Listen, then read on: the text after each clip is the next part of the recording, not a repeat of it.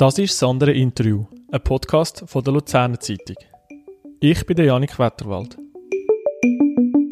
In der ersten Folge rede ich mit der Sängerin Elian Müller. Sie ist 29, wohnt in Hochdorf und hat im Oktober 2019 ihr fünftes Album veröffentlicht. Ich habe mit der Elian Müller zurückgeschaut auf ihren Erfolg im Jahr 2012 beim grössten Schweizer Talent. Sie hat mir auch verraten, wer aus ihrem Umfeld besonders kritisch ist und wie sie ihren Trip durch Skandinavien erlebt hat. Getroffen habe ich die Sängerin vor einem Auftritt im KKL in ihrer Garderobe. Elian Müller, Sie haben im Artikel mit der Luzerner Zeitung gesagt, Sie wissen heute bei der Songauswahl viel mehr, was Sie wollen, weder vor fünf Jahren. Was wollen Sie denn genau? Ja, ich glaube, es ist nicht nur bei der Songauswahl so, dass ich weiß, ähm, was ich will oder mehr weiß sicher, was ich will, weder vor fünf Jahren. Aber ähm, ja, ich habe wirklich jetzt bei dem Album so gemerkt, ähm, es ist mir recht leicht gefallen, auszuwählen, welche Songs auf das Album kommen oder nicht. Und das hat vor allem damit zu tun gehabt, wie ehrlich, echt und persönlich sie sind. Und ich habe wirklich etwa 25 Songs zusammen gehabt. Und es hat gar nicht so viele Diskussionen gebraucht, um wirklich sagen, welche sind die zwölf besten Kandidaten. Sie sind also zufrieden mit diesen zwölf Songs, die jetzt geworden sind auf dem neuen Album? Ich bin sehr, sehr glücklich mit dieser Mischung von diesen zwölf Songs. Ähm, es gibt Leute, die sagen, hey, es ist ein mega melancholisches Album und das ist es sicher, das ist sicher wahr, aber ich habe nicht bereut, dass ich ähm, dass ich keine oder fast keine von diesen ähm, ja, so ein bisschen glücklicheren, einfach nur zufriedenen Songs drauf habe. Ich bin sicher in einer Phase gewesen, wo ich ganz viel in melancholischen Momenten inspiriert war und ich finde, das sollte man unbedingt auf einem Album hören, weil sonst ist es nicht irgendwie repräsentativ von dem, was deinem Leben passiert. Schauen wir ein bisschen zurück, Frühling 2012. Mhm. Ähm, Elian Müller wird das grösste Schweizer Talent. Was sind äh, Ihre Erinnerungen an die Zeit rund um die Show? Äh, dass ich kaum geschlafen habe. Das ist mal die Erinnerung Nummer eins. Ähm, das sind irgendwie Emotionen pur gewesen. Ich kann mich an den Moment damals an der Bühne, an den kann ich mich gar nicht wirklich erinnern. Ich könnte einfach noch vom Fernsehen selber und von YouTube-Videos natürlich. Aber wirklich mich erinnern daran, wenn ich mich gefühlt habe, in dem Moment habe ich ein kleines Blackout. Was nachher kam, ist, das ist ein riesen Medienrummel ein Interviewmarathon und irgendwie plötzlich bin ich nicht mehr nur im Sommer einfach auf fünf, sechs, sieben Hochzeiten gewesen, wo ich gesungen habe, sondern Woche für Woche sage ich jetzt sicher jeden zweiten Abend auf der Bühne, so in der ja. ersten Phase gerade. Und das ist heavy gewesen. Ähm, eine riesige Herausforderung, aber die haben wir mega gut gemeistert und im Nachhinein auch eine extrem beglückende Zeit, weil ich habe noch nie so viel Musik machen wie du in dieser Zeit und für das bin ich mega dankbar. Würden Sie im Nachhinein etwas anderes machen? Nein, ich würde nichts anderes machen. Ich würde auch mit dem Studium würde ich es genauso machen, wie es du warst. Halt einfach mal das auf die zweite Schiene stellen und mal sagen, also gut, im Moment muss in der Musik einfach gerade alles irgendwie funktionieren und dann habe ich halt ein halbes Jahr später fertig gemacht und nachher mal zwei oder drei Jahre nur auf Musik konzentrieren, das finde ich, das ist auch wirklich die richtige Entscheidung gewesen. Ich habe noch recht lange daran gezweifelt, ist es jetzt das Richtige zu sagen, okay, in der Musik ein bisschen zurücktreten und mich noch voll auf den Master konzentrieren, weil ich habe nicht gewusst, ob das funktioniert mhm. und wenn ich nachher wieder voll auf Musik setze, ähm, ob mich dann die Leute auch noch hören und hören und meine Musik kaufen. Aber anscheinend hat es funktioniert und darum muss ich wie sagen, nein, ich würde wie nichts anderes machen. Ich bin zum mega guten Musiker gekommen. Ich bin extrem glücklich mit, mit der mit der Zusammenstellung von, von, von der Band, die wir haben und darum, nein, ist es mega gut, so wie es ist. Ich glaube, das Resultat zeigt es auch. Wir sind jetzt Ende Oktober 2019, ein bisschen mehr als sieben Jahre später. Das fünfte Album ist da. Ähm, haben Sie schon Rückmeldung bekommen auf das Album? Ähm, ja, ich habe Rückmeldungen bekommen, aber ganz ehrlich noch nicht so, so viel. Und die meisten Rückmeldungen, die sind natürlich ähm, eher so ein bisschen aus meinem Umfeld. Also ich komme natürlich E-Mails über und äh, Social Media immer Nachrichten da und dort und die sind durchwegs positiv. Aber man muss sich auch immer wieder sagen, ähm, ich glaube, in der Musik ist schon so, dass man sich nicht unbedingt Zeit nimmt, um etwas Negatives zurückzuschreiben. Die Leute wollen es einfach mitteilen, wenn es ihnen mega gefällt. Mhm. Und wenn es dir nicht mega gefällt, dann hörst du es einfach nicht, dann lässt du es nicht ab und dann drückst du im Radio einfach auf einen ja. anderen Sender. Aber sich Zeit nehmen, um konstruktive Kritik oder auch einfach Kritik zurückzugeben, das gibt es eigentlich eher wenig. Und darum muss man das immer auch wieder ein bisschen in Relationen setzen. Und wir sind natürlich bis jetzt auch noch nicht ähm, live mit den Songs mhm. auf der Bühne gewesen. Ähm, und darum spüre ich wirklich das direkte Feedback vom Publikum noch nicht so. Das ja. wird dann erst mit der Tour kommen. Und aus dem Umfeld, wer ist da so der, der härteste Kritiker?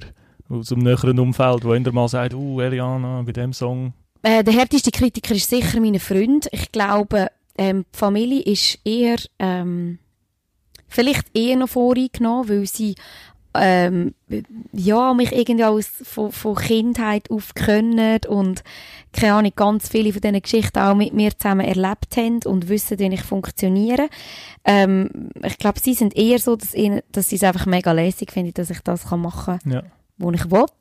Ähm, mein Freund steht durch klarer. Er sagt mir eher gerade, ähm, das weiß ich jetzt nicht, ob ich den aufs Album nehmen Oder ich finde, da hast du es jetzt viel besser bereicht. Ähm, an dem Song stört mich irgendetwas, aber ich kann noch nicht sagen, was. Das ist auch eigentlich recht klar. Das klingt für mich nach spannenden Diskussionen. Daheim am Esstisch, findet denn das regelmäßig statt?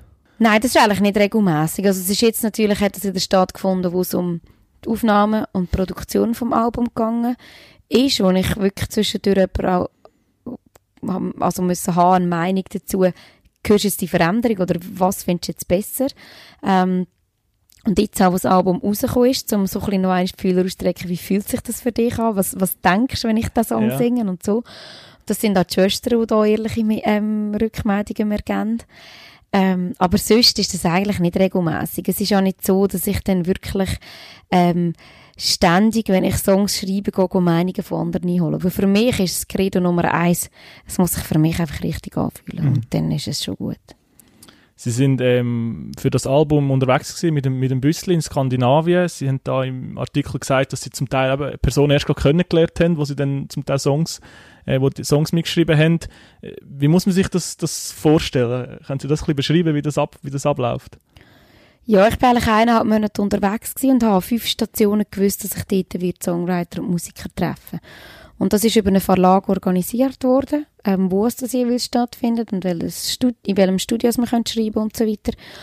Ja, und dann am Tag X, dann lernst du dich am Morgen kennen und redest ein bisschen, trinkst was Kaffee miteinander. Dann habe ich mal meine Ideen auf den Tisch gelegt und gesagt, über was ich gerne schreiben oder so ein bisschen, in welchem Stil, was für Melodien mir im Kopf rumschwirren. Dann fährst du mal an und am nächsten Tag machst du weiter und im Schnitt entsteht so ein Song pro Tag. Etwa. Sind das für Sie neue Erfahrungen gewesen? Ich habe beim Album Slow Motion schon recht viel mitgeschrieben und habe schon so Songwriting-Sessions gemacht, auch in Nashville und in New York auch, wo ich im Auslandssemester war und schon viel auch in Deutschland, Österreich und in der Schweiz. Und das sind einfach so positive Erfahrungen, die du dort machst und du lernst Leute von einer völlig anderen Seite kennen. Das Schönste daran ist, dass du am Morgen, wenn du dich triffst, bist du völlig fremd und am Abend hast du das Gefühl, obwohl du irgendwie vielleicht nur 10, 12 Stunden miteinander verbracht hast, dass du die Menschen schon mega gut kennst. Und mhm. teilweise äh, wachsen dir auch mega schnell ein Herz. Und das findest du, glaube ich, nie so schnell den Zugang, würde ich sagen, wie über Songwriting. Ja. Haben Sie denn auch sich selber in dieser Zeit ein bisschen besser kennengelernt? Ich mich? Ja. Ähm, ja, in gewissen Sachen bestimmt. Das hat aber nicht nur mit dem Songwriting zu tun, sondern auch mit dem alleine Reisen. Mhm. Und es ist das erste Mal, dass ich alleine unterwegs war und ich hatte recht Respekt von dem. Ähm, und ich habe auch meiner Schwester gesagt, hey, wenn es mir nicht gut geht oder ich merke, ich habe Heimweh oder ich schaffe das nicht, so viel Zeit alleine zu verbringen, dann, dann kehre ich einfach wieder, dann komme ich einfach wieder heim. Und ich bin am ersten Tag, als ich losgefahren bin, wirklich recht angespannt gewesen, bis ich in Leipzig war. Und dort habe ich das erste Mal übernachtet, auf einem Camping. Am nächsten Morgen habe ich so gedacht, hey, wie herrlich habe ich es. Und ich kann jetzt einfach sechs Wochen für mich alleine sein, ähm, weiterfahren, wenn ich will, an den Plätzen übernachten, wo ich will. Mhm. Ich kann kochen, was ich will. Ich kann mich mit den Leuten treffen, wo ich will. Und das ist, ja, irgendwie habe ich in den ganzen sechs Wochen nur, nur schönes Wetter gehabt. Ich musste nicht einig müssen schauen, dass ich irgendwie, ja, keine Ahnung, äh, noch Regen, das Regendach aufspannen oder was auch immer. Und das in Skandinavien, es hat irgendwie einfach, es hat alles passt. Ja. Und man lernt sich schon noch ein bisschen neu kennen, wenn man wirklich einfach ganz allein unterwegs ist und auf sich gestellt ist, ja. Ähm, sie sind nicht zurückgekommen von dieser Reise, sie haben es durchgezogen. Jetzt sind sie aber wieder da, ähm, zu Luzern, daheim. Wie oft sind sie überhaupt noch da? Was bedeutet ihnen die Stadt und der ganze Kanton Luzern, ihre Heimat? Ah, das bedeutet mir mega viel. Ähm, ich würde nie in einer anderen wohnen, weder im Kanton Luzern.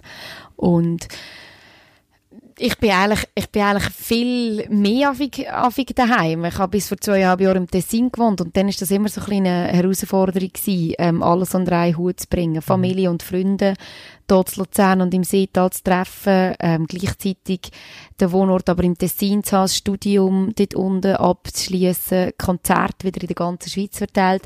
Und jetzt ist wie so die Basis ist da im Kanton Luzern und von da aus gehe ich überall durch. Und ich, ich schätze das mega, einen Ort zu haben, wo du weißt, ähm, bist wie vertraut. Du weißt, wer wo wohnt, wo deine besten Freunde sind, wo deine Familie ist. Du weißt, an welcher Tür du kannst anklopfen, wenn es dir mal nicht so gut geht. Und das, also das finde ich, das ist äh, etwas von der grundlegendsten Sachen, zum können, zum können glücklich sein. Und von da von Luzern startet dann auch die Albumtour im, im KKL am 24. Januar. Wie groß ist schon die Vorfreude? im KKL zu spielen? Die ist mega gross. Ähm, es ist immer schön für Heimpublikum zu sein und das KKL ist schon von der Atmosphäre her ähm, also nicht nur der Saal Blanche, auch der Luzerner Saal, sie haben einfach so ein etwas bezaubern, weil es halt einfach als KKL ist.